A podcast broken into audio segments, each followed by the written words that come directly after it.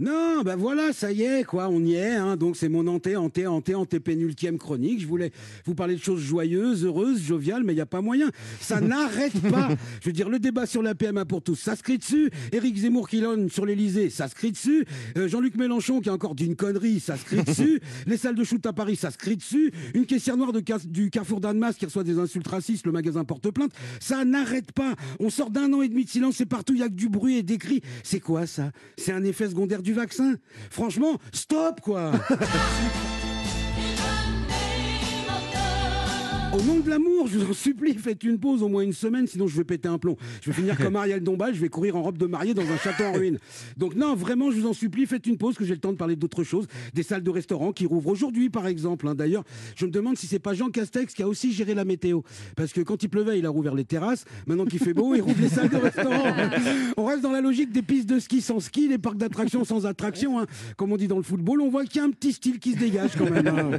Enfin voilà, quoi. L'émission s'appelle Ça fait du bien. J'aurais aimé pouvoir coller à la promesse produit, comme on dit, et parler, je sais pas moi, des oiseaux qui poussent, des fleurs qui jouent, des enfants qui s'envolent vers le sud.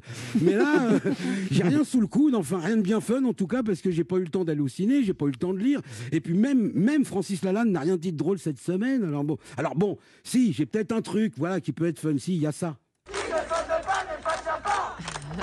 Ah oui, j'ai vu. Ah ouais, bon, bah ça c'est vrai que Marlène Schiappa en campagne électorale, ça vaut pas la grande vadrouille, mais bon, après une journée de travail stressant, ça peut dérider le Pékin moyen. hein. Au fait, Marlène Schiappa, elle a retrouvé son disque dur qui avait disparu? Ben non, d'ailleurs, c'est un peu l'angoisse au ministère de l'Intérieur, hein, où le disque dur de Marlène Schiappa a disparu. Il peut être n'importe où. hein. Il a pu être volé, il est peut-être tombé dans une poubelle ou perdu dans un coin sous une pile de contrats pour les lissages brésiliens. N'importe où. Bon, en même temps, le disque dur de Marlène Schiappa, personne ne le cherche. hein. C'est bien la preuve qu'on lui dit rien. Bon, sinon, il y a aussi la naissance de Lilibet Diana Mountbatten Windsor.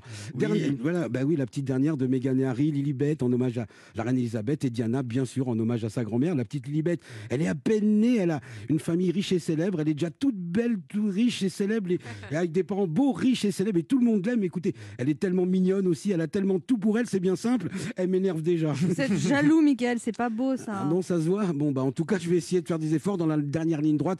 Allez, et puis de trouver des bonnes et heureuses nouvelles en attendant. Allez, une dernière petite barre de rire avant de reprendre le boulot. On embrasse Marlène. Non, pour, ceux, pour ceux qui ne comprendraient pas, c'est qui ne saute pas n'est pas Chiappa. N'est pas Chiappa. Voilà, Voilà. c'est ça. C'est Bah c'est- donc je suis pas chiappa.